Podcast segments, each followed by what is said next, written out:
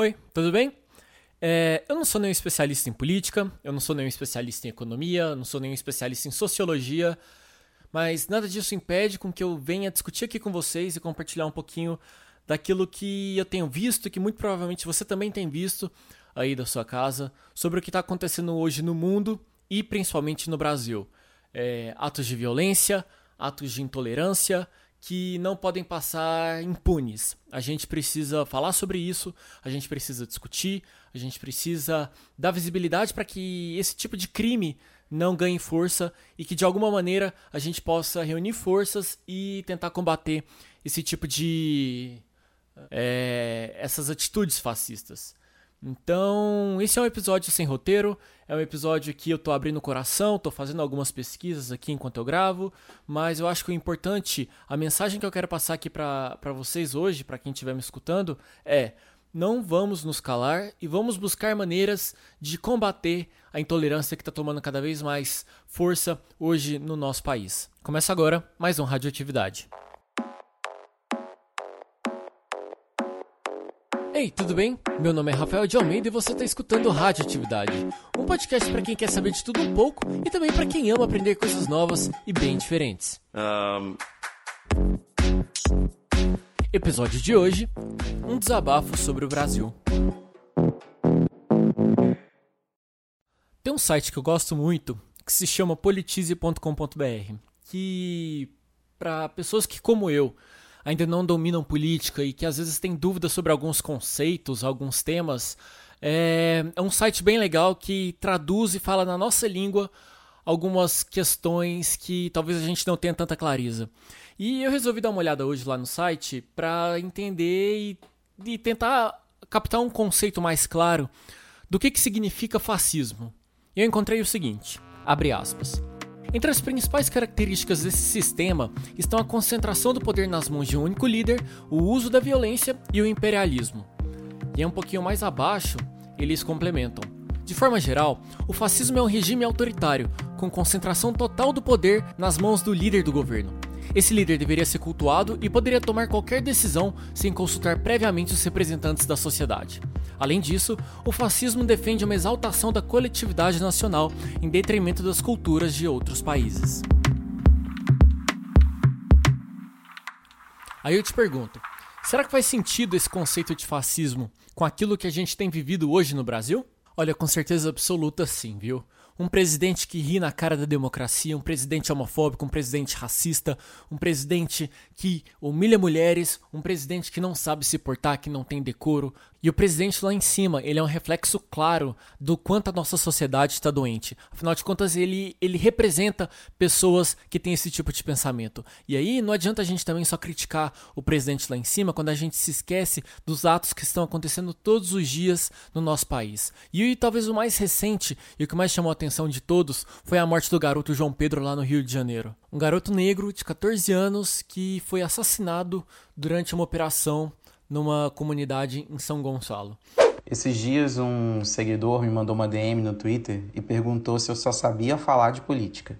Eu respondi que não, né? Na realidade eu sou um jornalista de entretenimento, mas a realidade que a gente vive é que me faz só falar de política. Porque é isso, por mim eu parava de comentar política hoje mesmo. Só que a sucessão de absurdos que a gente é obrigado a engolir todo dia faz com que eu realmente prefira me manter vigilante sobre todos esses assuntos do que fechar os olhos e viver no mundo de Alice, né? E com a quarentena parece que piora, porque sobra mais tempo para a gente se indignar com tudo. Eu acho que esse sentimento é global, mas o que ferrou mesmo a minha mente foi a cena do assassinato do Floyd nos Estados Unidos. Eu sempre soube que meu perfil homem negro é exatamente o perfil que a polícia mais mata. Não só aqui, mas no mundo todo. Mas eu nunca senti tanto medo do que vem por aí. E é isso, considerando que, que, que hoje eu vivo uma situação de privilégio que me deixa ainda mais tenso. Me pergunto, por exemplo, como anda a saúde mental das pessoas que, além de não saberem se terão comida no prato amanhã, ainda precisam temer uma violência racial que no Brasil é cada vez mais né, institucionalizada. E não adianta fechar os olhos lá para fora, porque aqui é que a situação realmente complica. Eu cresci em São Gonçalo, a cidade em que o menino João Pedro foi assassinado pela PM há umas semanas atrás. O meu sobrinho ainda mora nessa cidade e essas ações por lá são rotineiras. Saber que poderia ter sido eu ontem, que pode ser o meu sobrinho amanhã, isso tudo acaba com o meu emocional. Pensar que a gente tem um presidente que está mais preocupado em articular a manutenção do poder dele do que cuidar da pandemia. Você acabou de escutar o Marlon Faria. Ele que é jornalista, negro, do Rio de Janeiro e que também está de saco cheio com tudo que está acontecendo hoje no Brasil.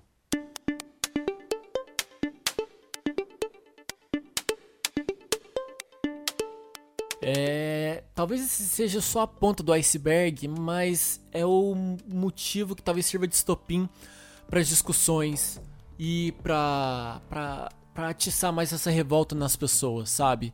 Porque isso acontece todos os dias. E isso fica impune. E a gente não, não tem nenhum tipo de, de evolução, de melhora, sabe? E vai gerando um, um, um conformismo na gente que não pode acontecer sabe? Porque uma vez que a gente se conforma, uma vez que a gente é, ignora esse tipo de situação, a gente começa a indiretamente tornar apoiador desse tipo de postura, sabe? E tem uma frase que tá rolando agora novamente nas redes sociais, que inclusive rodou muito em 2003, naqueles protestos dos 20 centavos, que diz mais ou menos o seguinte: se você é neutro em situações de injustiça, na verdade você já escolheu um lado, que é o lado do opressor. E aí eu te pergunto, você já tomou sua posição hoje?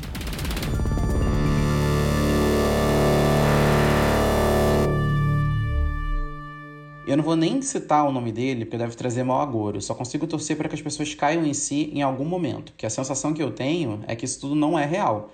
Termina a pandemia quando terminar, a gente ainda tem muito pela frente para reconstruir um país minimamente possível de se viver. Porque a gente tem um presidente que incentiva as pessoas a irem para as ruas como se nada tivesse acontecendo, enquanto o número de mortes por dia não para de crescer. É impossível pensar num cenário pior do que esse. Fora toda aquela corja que vem com ele, como a gente viu no vídeo divulgado da reunião ministerial. A gente está assistindo pela TV um cara completamente despreparado, destruir o país e a gente não está fazendo nada, porque nós somos pacíficos demais.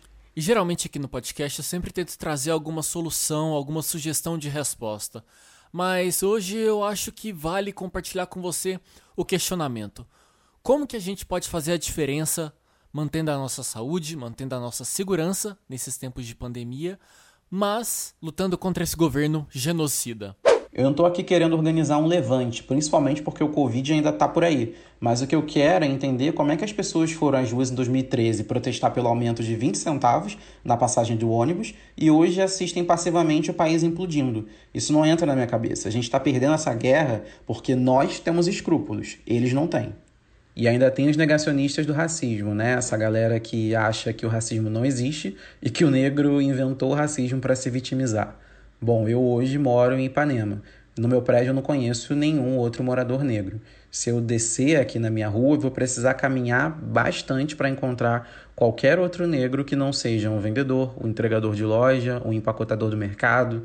E não me enxergar em outras pessoas no meu bairro é uma situação que me causa muito desconforto.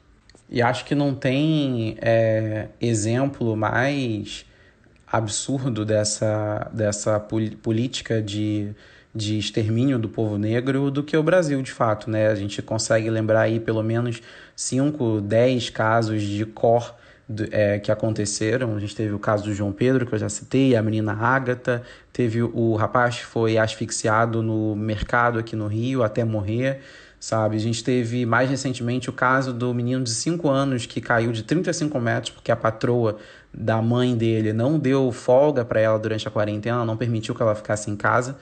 Então, são situações que de, de fato vão causando um desespero, sabe? É até difícil falar às vezes porque é, é, é, é muito agressivo, sabe? Além da agressividade que, que, que tá posta, é uma agressividade que paralisa, porque você começa a pensar que de fato você não é dono do, do, do, seu corpo, da sua vida, que a qualquer momento você pode sofrer uma violência e não estar mais aqui. É, eu acho que. Acho não, tenho certeza que as, os brancos que, que empatizam com esse sofrimento do povo negro conseguem imaginar o que é isso, mas viver o que é isso realmente é uma coisa que me me, me sensibiliza muito, porque eu sempre me considerei uma pessoa que transitava bem entre todos os espaços, em todas as pessoas, mas eu não sei se eu quero mais transitar em todas as pessoas. O medo do racismo está de fato me paralisando. E isso é uma coisa que eu vou precisar de muita terapia para tratar. Bem, e como esse aqui é um episódio de desabafo, talvez a gente chegue ao final com mais perguntas do que respostas e conclusões. O que você tem feito para ajudar a combater o racismo, a combater a intolerância religiosa, a combater a LGBTQ-fobia? O que, que você tem feito para ajudar a combater o governo Bolsonaro? Talvez esse seja o momento de parar de bater boca no Twitter e começar a educar as pessoas que estão ao nosso redor.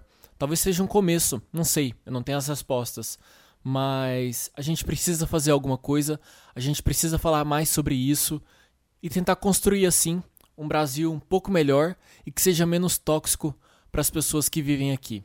Esse foi o Radioatividade de hoje, um episódio um pouco diferente do que eu estou acostumado a fazer, um episódio mais de desabafo, de algumas reflexões, porque às vezes a gente não consegue ficar guardando tudo que a gente absorve só pra gente a gente precisa externalizar porque senão acaba fazendo mal.